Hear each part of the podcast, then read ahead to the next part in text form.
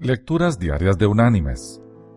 La lectura de este día es de la carta enviada por el apóstol Pablo a los creyentes en Galacia.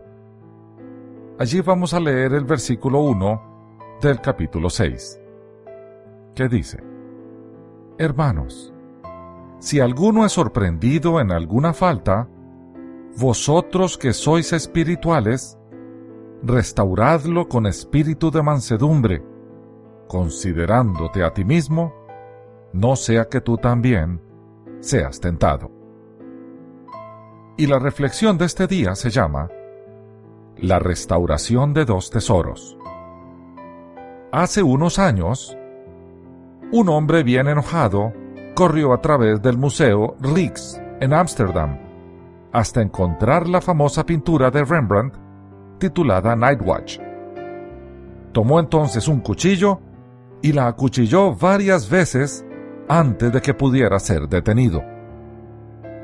Un poco tiempo después, un hombre aturdido y con hostilidad entró en la Catedral de San Pedro en Roma con un martillo y empezó a destrozar la bella escultura de Miguel Ángel llamada La Pietà.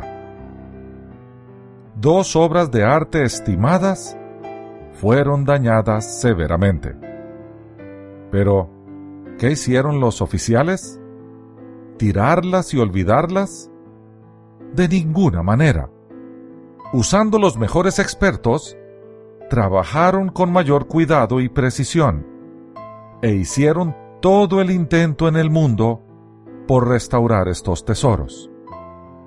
Y lo lograron.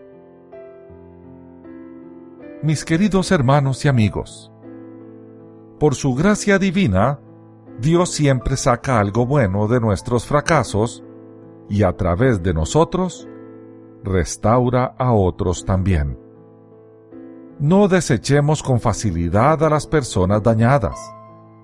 Seamos instrumentos vivos del Señor para ayudarles a restaurar sus vidas. Y entonces, como hicieron los restauradores a las obras de arte dañadas, regresarles la hermosura que su Creador les dio. Que Dios te bendiga.